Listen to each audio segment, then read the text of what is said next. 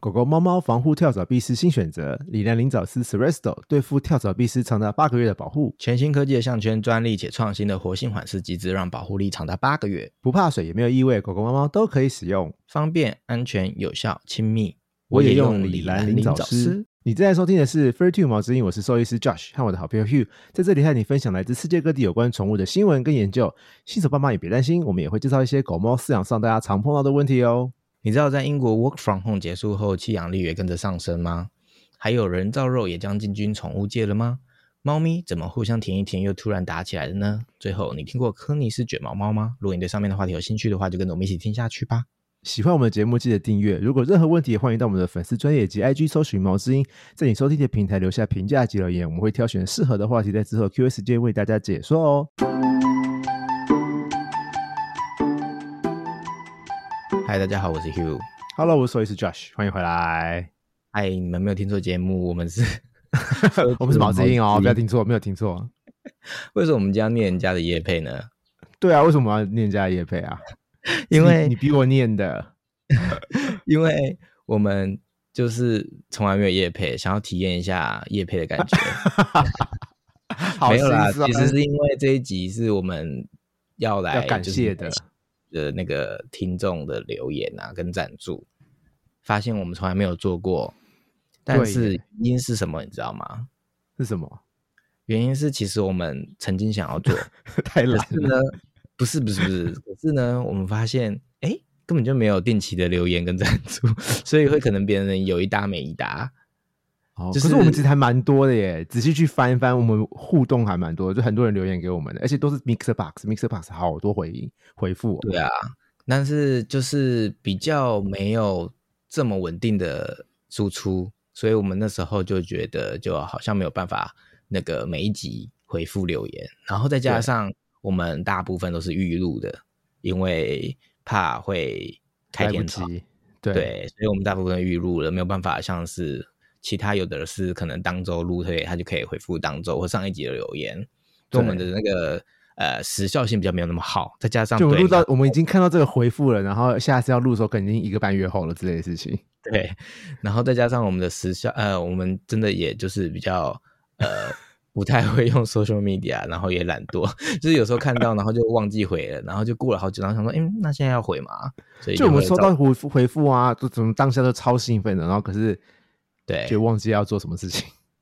对，然后就是也没有就是像那种小编，就是每次想回复都要想要怎么样让人家感觉到我们的雀跃，热情然后嘛又没有那个那个随便的讲，所以都会想很久，然后有时候就会忘记回。我觉得我们想太多了，我就觉得直接回就好了，但是我们都会很担心，就是这样回对不对？这样回好不好？你就你就有你的偶像包袱啊，你就说你要注意形象啊，不能那个啊，对不对？所以好啦，其实重点是重点是为什么为什么一开始要念人家 Wonder Vet Talk 的那个叶配呢？原因是因为我们要感谢的第一个人就是那个林医师跟小医师，对对对对对对，然后特别是因为我看到 Apple Podcast 最新的留言，我觉得我对号入座。为什么？因为因为好来念，他署名是 Steven Vet，然后他的标题是想听动物相关新闻的首选，然后内容是谢谢每周有趣又充满知识的内容分享，然后我就觉得应该是林林医师吧，他就是 Vet，他就叫 Steven，对啊，我们也就是自己对号入座。就是要感谢他，就是每次都这么支持我们，然后诶，就是一直 promote 我们，然后就是只能用这样子的方式来回报他，就是念叶他们的叶配，叶配叶配，对，所以所以就是这一集我们才想说，那我们来念一下别人的叶配，所以反正这应该没有关系吧，就是我们是免钱帮人家念，人家应该不会生气吧，就是那个厂商，希望不会啦，希望不会。当然如果厂商要找我们也是很 OK 啦。欢迎，念一念以后就每年固定都有，就有钱拿，这样也不错。你刚刚讲到，其实我们最多留言的是 Mixer Box。那呃，我们要先谢谢，就是在 Mixer Box 里面有常常几乎每一集都留言的，比方说像 Sandy Lee 啊、一零零一啊，还有一个叫海王啊，还有一个最新出现的 Amy，然后他们几乎每一集都会留言，然后就会应该是因为 Mr. Box 他听完之后就会就是跳出一个对话窗，说你要不要留就言，逼你一定要留言。对，所以留言率最高。然后就是，但是谢谢大家也是因为 Mr. Box 不是我们常常用的那个平台，所以也是有时候会忘记进去，然后就忘记留言 回复。可是其实有想到，就还是会进去留回一下这样子啊。Podcast 最麻烦的就是它不像是 YouTube，它只有一个平台要回，它是对每个播放每一个平台是分开的的那个机制，然后 Apple Podcast 的留言又很难看跟很难回，嗯，因为它对 Apple Podcast 这个软体又很难用，所以就是真的呃 user 不 friendly，所以造就我们 啊，其实就是我们懒惰啦，别人都蛮有在回。好，然后再来是呃 Apple Podcast 的留言，然后四月二十四号的时候，还有一个叫做 JFDUJBYFYY，你把它全部念出来。真的他的账号还是滋润嘛？然后标题是倡导正确观念，然后内容是介绍都很有趣，也很仔细，不管是饲养观念还是品种介绍都很喜欢，希望大家爱护动物之余也能多了解它们。每周都很期待，谢谢有你们，哎，我也谢谢你我们也很谢谢你们。就是就是支持我们想做的内容，然后觉得我们的内容做的不错，然后就谢谢大家。那再来是 First Story 的留言，First Story 的留言都来自同一个人，就是澳门新手包奴。然后他之前也有赞助过我们，然后我们很对不起你在 First Story First Story 上面的留言，我们都没有回复，但他写的很认真哦，我们来念一下。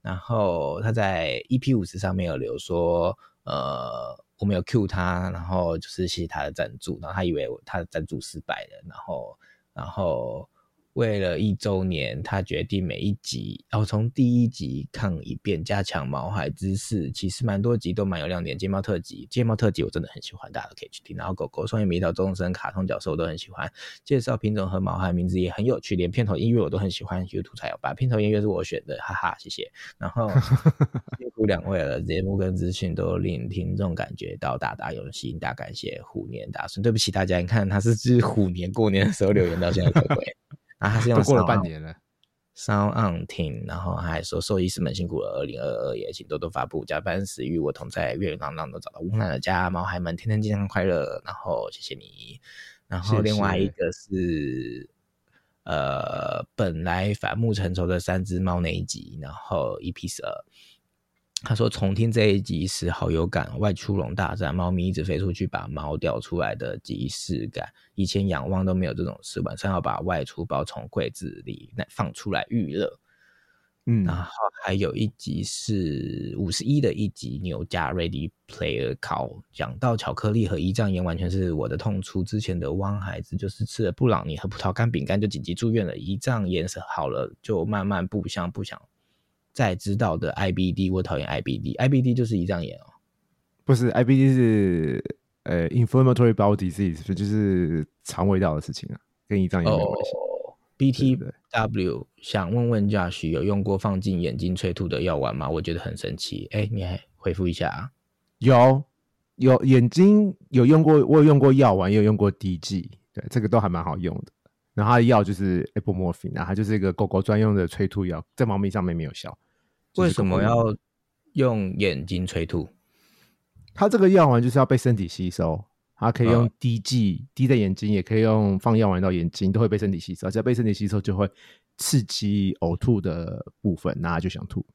所以目的是要让身体吸收，但从哪边都可以的意思。没有到从哪边都可以啊，从眼睛可以，然后这个也可以打在身体，也可以用打针的方式，就哦，打所以针跟他滴在出眼睛。睛是因为放眼睛比较简单吗？对，哦，对原来如此。然后他说对每次都要五星假大便是谁的大便？两位很可爱，毛孩也想过情人节哦，所以这集是情人节的时候留的言。然后我想要问澳门新手猫奴，你有帮我们从第一集听完了吗？还是因为我没有回复你留言，你 后来都没再听了？因为后来他就没有留言。我只能说，哎、跟我一起道歉，你，对不起，对不起，对不起，我们对不起你没有回复你。好，然后再来就是最后是那个 First Story 的听众赞助，然后第一个也是刚刚那个澳门新手毛奴，然后我们会有他的出现，也是要谢谢呃王医师，因为他说他是信王医师师以前在澳门的主人，的狗主人，然后他说平常就有在听毛之一呢，很喜欢 Josh 和 Hugh 的对答，每集都是接收新知识，觉得很棒。有时候听着你们斗嘴就觉得好笑，这集居然是我们之前的大恩人王医师，太神奇了！可惜王医师回去台湾了，我从狗奴才变成铲屎官了，希望可以多多请王医生做嘉宾，哈哈哈哈哈。好，在此也要谢谢王医师帮我们带来一个忠实粉丝，这么忠实的听众，谢谢王医师在澳门认真的工作工作。他说他很乖，他都没有去赌博，他都有乖乖工作。他玩几次就腻了，他都乖乖在工作。我们也有把这个那个呃澳门新手猫奴的留言 pass 给王医师，然后他也很开心，就是原来大家都还记得他，然后所以他超窝心。我们有机会会再找他回来这样子。然后最后是五月十八跟六月三号都有赞助我们的 Amy，然后他是我们新出现的。粉丝，然后他写我支持你们的节目，继续加油。然后我们也非常谢谢你的赞助，然后真的希望我们早日可以把那个 First Story 里面的钱领出来。耶，虽然 好像还蛮远的，不会了，越来越接近了。Amy 这两次赞助，我们就越离那个目标越来越接近，越来越到可以理出来的时间了。对，然后就是。其实大家的留言我们也很开心，就是真的每次看到都会跳起来，就赶快有钱哎，有人留言，有人留言耶！有钱出钱，有力出力，就是其实，嗯，做 podcast 就是一个对我们两个来讲，目前都是靠着热情，然后因为就是没有实际上的那个成长收益嘛，所以就是如果看到有言的时候，其实都会内心莫名的激动一下，就是哎。原来其实真的是有人在听我们的，然后原来其实有人觉得我们做的还不错，那就是一种肯定。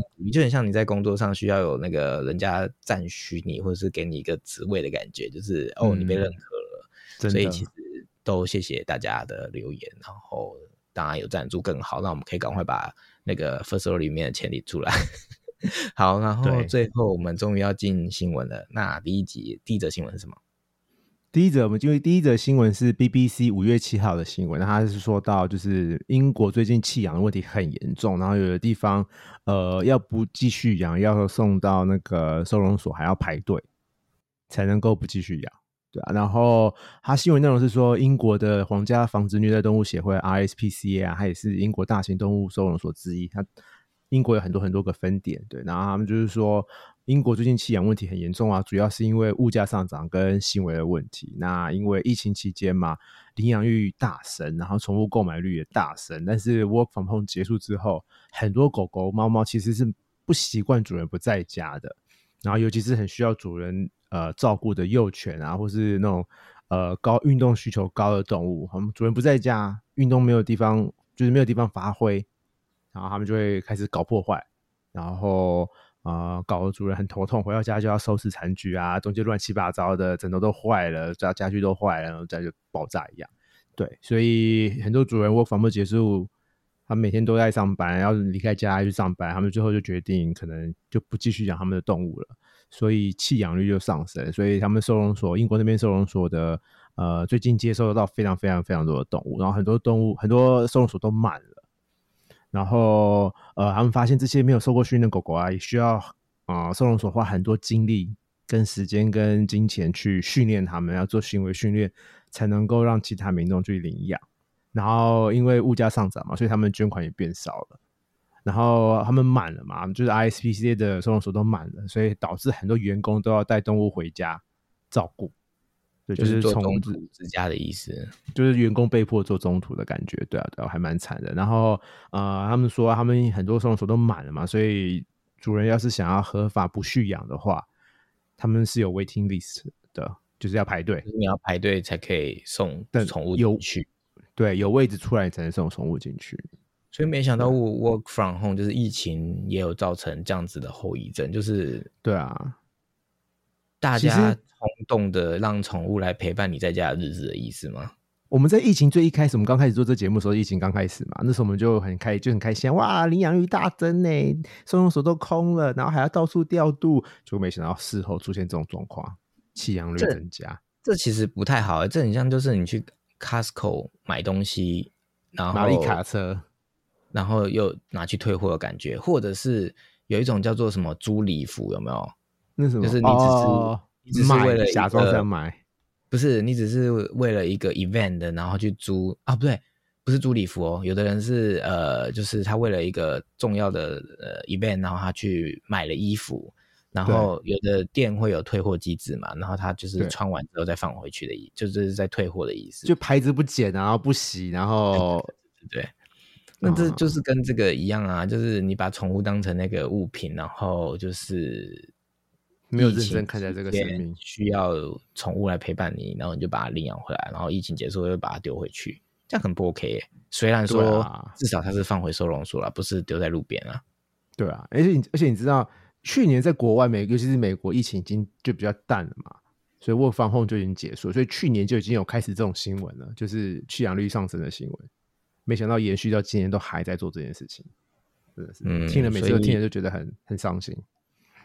所以这真的是一个大家有深思都有一个共同的问题，就是把宠物当就是物品的感觉，那没有重视生命教育的问题啦。就是大家都觉得我可以随便的去承担这个责任，但是又随便的不承担这个责任。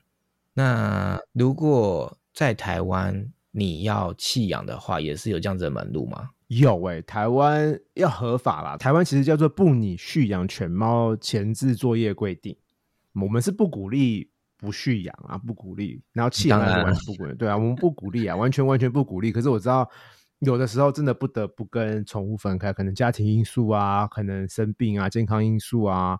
可能搬家啊，什么什么什么的，我相信一定会有情况出现，是你不得不跟他们说再见。所以正规的管道不能直接丢在路边。对对对对对对，然后我要补充一下，猴童不是弃猫专门所，大家不要去猴童弃猫，拜托。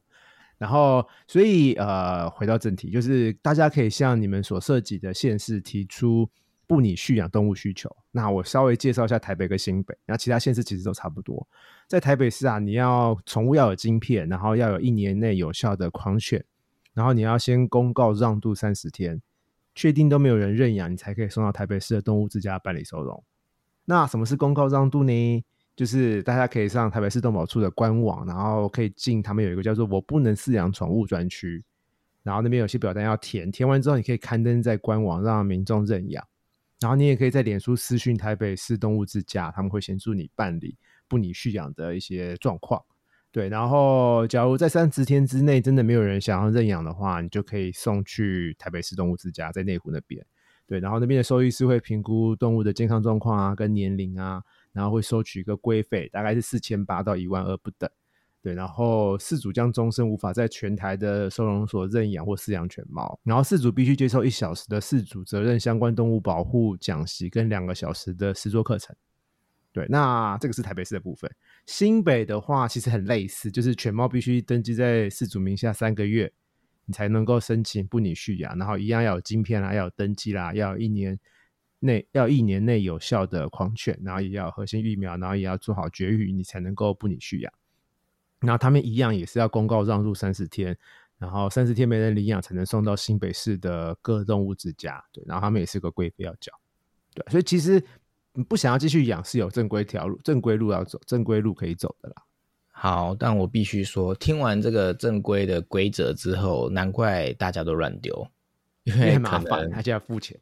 会设立这些规定，就是希望你不要随便的去弃养，但是设立规规定，就让这些想弃养的人，就想说，那我就丢就好了，我又不能养，终身不能领养，或者是我要付钱。我觉得会弃会随便弃养的人，他应该就没有认真的在在乎这些东西，所以他就是不愿意走正规管道吧。这就是 honor system 嘛。嗯，就是反正我们之前也做过啊，你之前讲过啊，就算你真的弃养，其实也很难举发你是弃养。嗯大家都说哦，我只是不小心变成走丢的啦。你除所以应该拍是到，在这个有正规弃养的提供之后，应该也要变成就是让弃养的人可以被惩罚，大家才会乖乖的去走向正规嘛。可是很难啊，我们之前讨论过，要真的去举举发或者是就是去检举这些人，应该有点困难，所以才会所以我们只是造成很多流浪狗毛。对啊，所以我们只是想要告诉大家，其实是有合法路线可以走，拜托大家真的不能养了，要走合法路线。在总而言之，还是在源头，就是如果你。想清楚了才养，就是我们做这节目，就是让大家想清楚，你会知道你会遇到什么问题，养什么品种会有什么问题，或者是不是品种的话，呃，你要怎样照顾它，你要陪伴它，你要各种的它的生老病死，然后到老年还有老年疾病，你会遇到很多事情的呃困难。但是就像是你生了一个小孩，你不会随随便把它丢掉的意思是一样的，你也不能随便去呃买了，然后就又突然三个月后又不想要了。那就是代表你只是需想要，不是需要，那就是很像买奢侈品，不需要。对，那就是希望大家还是就是可以考虑清楚再决定要不要养，就是小动物这样子。那第二则新闻是什么？第二则新闻是二零二一年六月的新闻，那这是来自密西根大学跟史密森尼杂志，就 Smithsonian Magazine 的新闻。然后他们是说，就是不只是人类哦，其实犬猫也是人造肉的大市场。对啊，那人造肉其实就是指在啊实验室制造出来的，可能是细胞培养啊，可能是呃植物蛋白做的啊，可能是昆虫类的蛋白质，主要就是不用杀生啊。但是昆虫杀昆虫算不算杀生啊？当然算啊。其实不是不要杀生，因为其实诶有一种东西叫未来肉，它就真的是纯素的，就是素素，它是植物性蛋白质做的。对对对对对，那个应该才叫做不用杀生。可是人造肉。我也是因为你做这一集，我才知道原来人造肉跟未来肉定义不太一样。人造肉是各种只要是实验室做出来的都算人造，就是不是天然的，就是人造肉。那因为它只是标呃，因为是只是实验室做出来，所以它可能是动物的细胞，它可能是昆虫的蛋白质去分解出来的，就是要的是它营养。那成品是个肉，但是它的来源可能不一定是素食。未来肉是素食。未来肉好像是它就是豌豆蛋白什么的哦。OK，好，Anyway，就是在美国啊，素食饮食的人越来越多，应该说在国外啦，就是吃素的人越来越多了。然后这些人势必会考虑让狗狗、猫猫吃啊。未来肉制成的饲料来喂食它们，人造肉，对对对对对对对对对对。然后美国啊，其实有三分之一的家庭有养宠物，然后大概有一亿八千万只宠物狗猫在美国。然后美国人在二零二零年的时候啊，花了四百二十亿美金在宠物饲料上面，对啊，然后宠物饲料碳出来，对啊，这个是我算不出台币多少东西，台币乘以三十，这样多少啊？一千亿兆啊，是兆咯，一兆多台币。因为超过一千就是兆了，不是吗？四三就十二啦，所以应该是一兆两千多亿之类的吧。这我十十个手指头是数不出来啊，个十百千万十万。总之，它就是一个非常大。对我十只手指头说不出来，好恐怖。嗯，对。Anyway，然后宠物饲料碳足迹也很高，对，一年可以产生六十四吨的二氧化碳。对啊，然后自从美国推出未来肉的汉堡，就是那个有两家特别有名。就是 Impossible Food 跟 Beyond Meat，然后美国人的接受度越来越高，然后很多人都愿意把自家宠物的饲料换成呃人造肉或未来肉试试看，对啊。然后专家其实有说，就是宠物饲料未来势必是会慢慢的转向未来肉，所以这个是已经有这样的产品吗？还是只是有这样子的趋势跟讨论？有这个产品啊，有产品啊，已经有之前人造人造肉的饲料就对了。对啊，之前我们厂商来医院，就是给我们看那个用昆虫做、用蟋蟀做的饲料。对啊，我们狗狗都还蛮爱吃的，他们也分不出来，就闻起来香香的，就很好吃啊。所以重点是在于它，重点在于是它的营养成分有没有达到宠物需要的，是它是什么东西做的，其实没有差，对不对？对啊，就是蛋白质啊，它是蛋白质来源啊。然后它就是因为就好了。对啊，你看一亩地只能养多少只牛，可是你。一块小小的一个一平方就可以养多少只蟋蟀哦，所以那个碳足迹是差非常非常非常多的。然后，假如你是实验室做出来的，或是你是用植物性蛋白质做的，或是用细菌细胞培养的，因为有些人造肉是细胞培养的嘛，它就是拿动物的哪里的细胞，然后培养成一块肉，对吧？这个也是嗯呃碳足迹是少很多的。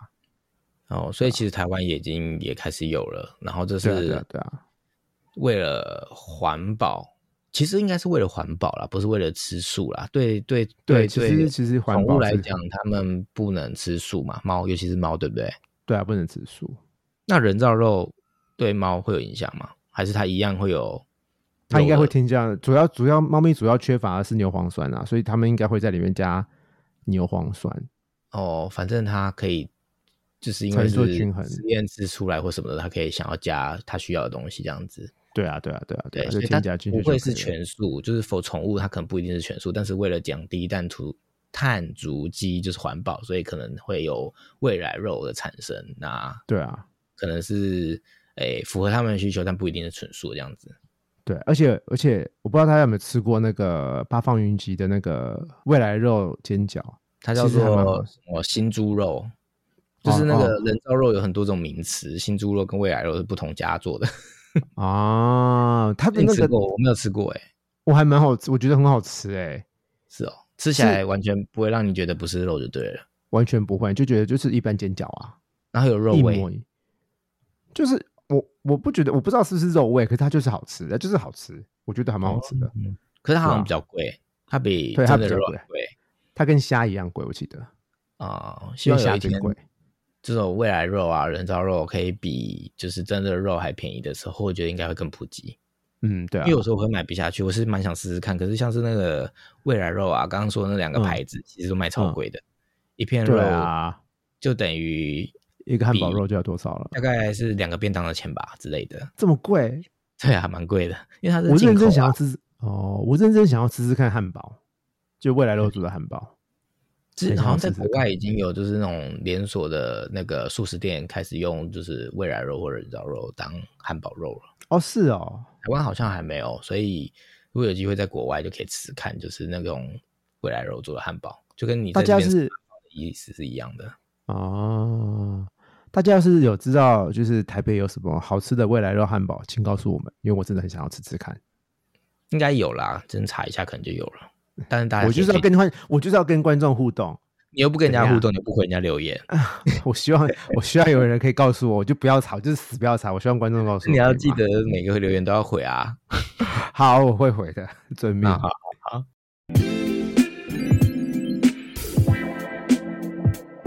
今天我们 Q&A 时间要讲猫咪为什么互相舔一舔之后又突然打起来了这件事。那对他们到底是喜欢对方还是不喜欢对方呢？是喜欢对方的啦，是喜欢对方才做这件事情。那我先跟大家解释这个行为。这个行为英文名字叫做 allo grooming，allo 就是社交群体的意思，那 grooming 就是礼貌的意思。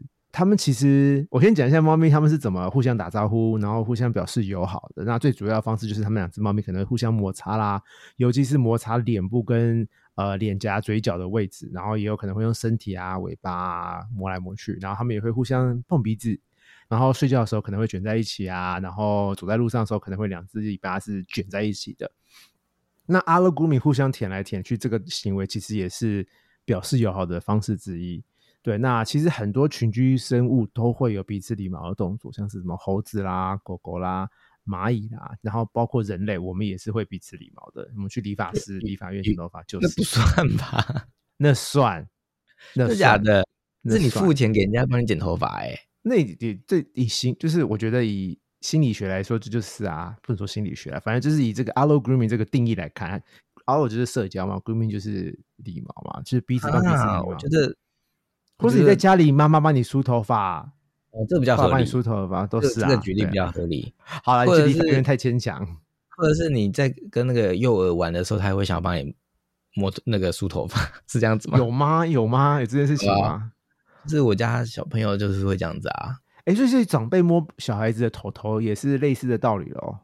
应该是很爱讲叠字哎，头摸小孩子的头。我最近在 听那个那个前一集那个那个那个什么呃神经科医师的那个那一集的时候，我就发现哎，神经科医师也给我讲叠字哎，我那时候当下没有反应，然后他就说便便跟尿尿，我想说。干嘛讲叠字？我在听的时候，我跟你讲，我们我们这一行一定要叠字，因为我们的 客人是那个宠物。哎，我们的客人不是宠物，就是我们的对象是宠物。宠物没错啊，只是付钱的不是宠物啊。哦，对啦，对对对对对啊，对你们的你们的这集播出的时候，神经科已经播了。对啊，哦，那希望大家已经听完王医师在讲哦，于医师啦，不是对啊，于医师啊，你到底怎么了？我也不知道。对他也有我他我那天在访问的时候，我也有印象到，哎、他也是跟我一样都喜欢用叠字。好，重点重点道重点是不知道林医师跟肖医师啊、重点是人类的举例应该是刚你我们后面说的那个比较像，哦，就是家庭啊，就是不是去给人家。剪头发。对，哦，对了，好，哎对，我们讲到哪里太远了，对。然后在动物，在猫咪啊，猫咪界 allo grooming 就是互相舔毛这个行为啊，其实也是一种敌对行为、对抗行为的表现。然后他们主要是舔脖子跟头，他们其实是为了避免大打出手，然后血流成河。然后猫咪会改用互相舔的方式，把生气化成舔舔舔舔舔舔舔舔舔。对，然后但是有的时候光舔还是无法消化那个怒火，所以就还是会打个几下，然后又回去舔，然后就可以才可以慢慢消火。然后很多时候啊，舔的那姿势比较强势的猫咪，它那个那只通常会是坐着或是站着比较多，然后被舔那只通常都比较弱势，然后它通常都会是趴着的姿势，会比较低的姿态，对啊。然后研究有发现啊，大概有三十五 percent 的互舔行为会出现打架的状况。对、啊，而且通常都是强势在舔那只开打的，所以在猫咪界啊，的舔不一定是感情好，而是有可能只是因为想打架。对，没有，其实其实算是感情好，因为互舔这个行为啊，只会发生在彼此很熟的猫身上，就他们已经哦是很熟的猫了，不可能是两只不认识的猫做这个动作，意思到它们已经很熟了，一定有一定的呃社交基础，他们才会互舔。可是他们又想要展现彼此的地位，然后又还是有一点点不爽彼此，尤其是强势的那一只，所以他还是会透过舔去表达我是强势，然后可是光舔可能还不够，他就要八个击掌，然后再回去舔。对，所以大家应该都会看到啊，为什么打一打然后又舔一舔，然后舔一舔又打一打，到底是怎样，而且都很好凶啊，这样都生气了。你真的很爱模仿动物哎、我超爱，我超爱。那你可以再模仿一下狗狗狗尖叫吗？我不要很大声，大家耳朵那个，大家耳朵要闭一下。我要学哦，我要学喽。狗今天就是啊，这样。你那是人尖叫，我要再讲几次，就不是狗尖叫也哦是这样啊，我是啊啊啊啊，这样啊会比较合理一点。啊。你刚刚第一个名就是人尖叫，可是有的，我跟你讲，前几天有一只柴犬来结扎，然后它醒来的时候就这样在叫，然后它妈妈是我们医院的助理，所以他妈就在顾嘛。他那天请假，啊、他跟人家调班，然后在医院顾顾顾狗狗顾狗狗，然后他就说我都要聋了，他都要聋了。然后那只狗狗，它是它，因为它太痛了嘛，所以最后它是用推车搭公车回家，然后在公车上面它就自己翻身，然后又觉得痛，然后它又尖叫，然后全公车都在看它，他觉得很丢脸。我觉得很好笑，然后他回到家不敢动，因为觉得好痛，他就一直站着，一直站着。对，它就是第一种叫法哦。所以还是有就是怕痛的狗狗或猫猫，对不对了？嗯，有些狗狗真的很怕痛感我可以说啦，我可以说就是米克斯，台湾米克斯的狗狗真的很不怕痛，它们真的好强哦。哦、就是进化到非常强壮，它也会存留下来的品种。，对对，可以在台湾山里、海里、河里生存那么久。演化论是真的。好，总之我们明明就在讲猫咪互舔，哦，对哈，你干嘛叫我学？对，好，猫咪互舔就是这是一个呃社交表现方式啊，但是他们也有一点点带有一些呃强势弱势对抗行为的表现，但这个就是正常的，我只是稍微解释给大家听，希望大家有学到新知识。没有啦，就是希望大家知道哦，原来他们舔跟打架都是互相喜欢对方的意思。然后我也现在现在才知道，我以为他们打架就真的是打架。对，不同不同不同 level 的打架，这个是呃不太需要担心的打架。我就想到一个那个那个那个叫什么啊俚语嘛，还是俗语，就是呃、越打感情越好的那种概念。但我嗯不打不相识吗？之类的。哦，对，OK OK。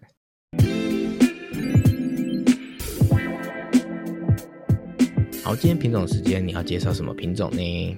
我们今天要介绍 Cornish Rex，就是科尼斯卷毛猫。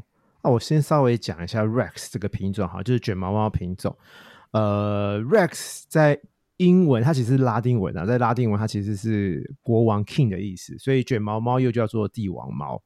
然后常见的 Rex 品种就是卷毛猫品种有三种，一个是 Cornish Rex，就是科尼斯卷毛猫；另外一个是 Devon Rex，就是德文帝王猫或是德文卷毛猫。然后第三个是 Selkirk Rex，就是塞尔克，好难念，塞尔卡克是这样念，塞尔卡克卷毛猫，或是它又叫做羊毛猫。对，这三个是比较常见的 Rex 品种，就是卷毛猫或是帝王猫品种。那我们今天主要 focus 是暴龙嘛？为什么它是卷毛猫的意思？暴龙，因为它是 Tyrannosaurus Rex，它的 Rex 也是帝王的意思，因为暴龙就是王啊，王者啊，所以这个字都是跟那个帝王有关系啊。对对对，原来如此。对，但是我记得，呃，就是 Rex 这个品种的 Rex 跟王是没有关系的，但是大家就会把它翻成帝王猫或是卷毛猫。好，对，请好。Anyway，我们先，我们今天的重点是 Cornish Rex，就是科尼斯卷毛猫。那它是在一九五零年代的英国的昆沃，就是康瓦尔地区一个农场主人在他们家一窝米克斯宝宝发现说，哎，竟然有一只是 Q 猫的。对，然后因为它来自于空沃嘛，所以它就叫做 Cornish，就是就是空沃人的意思。对对对对，空沃来的那个猫咪。对啊，然后第一只卷毛猫叫做 Kelly Bunker，它是个男生，然后它是因为基因突变导致出现 Q 猫，对，然后它的主人就把它跟妈妈交配，就是近亲交配的意思，然后生出更多卷毛猫，然后后来为了让基因比较不要那么近亲繁殖，他们就跟很多其他品种交配，英短啊、暹罗猫啊交配，然后让基因更扩大一点，然后他们在这个品种是怀疑卷毛是隐性基因啦，所以呃比较难生出来。对，那它的外形啊，就是卷毛，非常非常 Q 猫的猫咪，就是有点像是一般呃那个米克斯的猫，但是它的毛是 Q 的。对，然后我突然想到一个问题，所以猫一般的猫不是卷毛，哦因为猫毛是直的啊。你跟猫舍中不熟吗？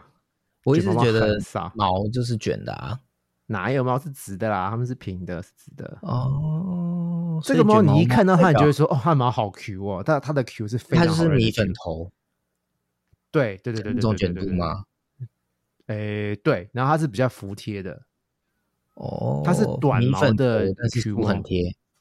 对，其实那有，然后有有有有有有长毛，塞尔卡克就是长毛的，因为长毛羊毛就像羊毛。对对对对对对对，原来那个就是长毛的卷毛猫。嗯，对，然后那个 Devon Rex 跟 Cornish Rex 都是短毛的卷毛猫，但他们脸长得不一样。对，Anyway，回到 Cornish Rex，就是它卷毛嘛，然后它是短毛猫，然后很多人会以为它是不会掉毛的，所以是呃低敏的猫咪，但其实不是哦，它还是会掉毛哦。不要以为它是 Q 摸就不会掉毛。对，然后它的毛看起来粗粗糙糙，可是你去摸它，它其实触感非常好。非常好摸，很软的意思吗？就是好像用了海伦仙度斯的猫一样，它就是非常非常。看我帮人家广告 哦，对对对，海伦查杜斯一样，非常非常好摸。对，然后它耳朵大大的，然后长手长脚，然后它脸是鸡蛋型的脸。然后个性上来说啊，它很亲人，然后非常非常好动，然后很爱玩游戏，活动力是很高的，然后也很喜欢往高处跳来跳去。然后它们像狗狗一样，也会玩你丢我捡的游戏。然后他们也很喜欢跟其他的狗狗啊，跟其他猫咪互动，所以适合家里有儿童也有其他宠物的家庭。对，然后健康来说，虽然早期他们是呃近亲繁殖交配出来的，但是他们因为有跟其他品种混出来过，所以他们没有什么比较呃特别显著的一些基因上的疾病，就这样算是健康宝宝。就是好像就是演化论就是很好，就是只要是米克斯，好像通常都比较健康哦。对啊，就是多混多混基因，筛选过了。对啊，哦哦，然后颜色我忘了讲，这个颜色什么都有，就是它只要是米克斯有的颜色，Cornish Rex 都会有，科尼斯卷毛猫都会有它们的颜色，所以有黑的啦，有虎斑的啦，然后有花的啦，什么什么的都有，灰色、白色、橘色都会有。所以卷毛猫只有这种 Rex 系列的卷毛猫而已嘛，就是卷毛猫是不常见的意思，不常见，就这三个品种是卷毛猫。哦，那它很多吗？很常见吗？就是在你们兽医生很少见，很少见，很少见。我在医院，哎，老实说，我在医院还没有看过。哎，我之前会我会认识这个品种，是我有一次在美国参加他们的宠物展，对，然后就有人在介绍他们的，就有一个有一个 booth 啊，有一个小展展小小什么小摊位，小摊位，就是在介绍卷毛毛。我那时候才认识的哦。原所以其实，在台湾跟美国都还没有很多看常没有没有很常看到这样子对对对对对，啊、会不会大家都跟我一样，觉得就是毛都是一样，没有特别卷毛这种品种，所以没有发现过？应该是只有你这个不养宠物的人会不知道？然后我发现它长得很像那个我们之前介绍过的无毛猫，哎，你有没有发现？就是脸呐、脸还蛮像的。耳朵尖尖的这件事，对对对对对对对对对，对啊，还蛮像就觉得哎、啊好像哦，就是那个科尼斯卷毛猫，它特别尖，特别大，对对对，他们就是最显著的地方就是耳朵。也有那种异形的感觉，干嘛这样说人家？人家就很可爱，跟手无毛猫一样。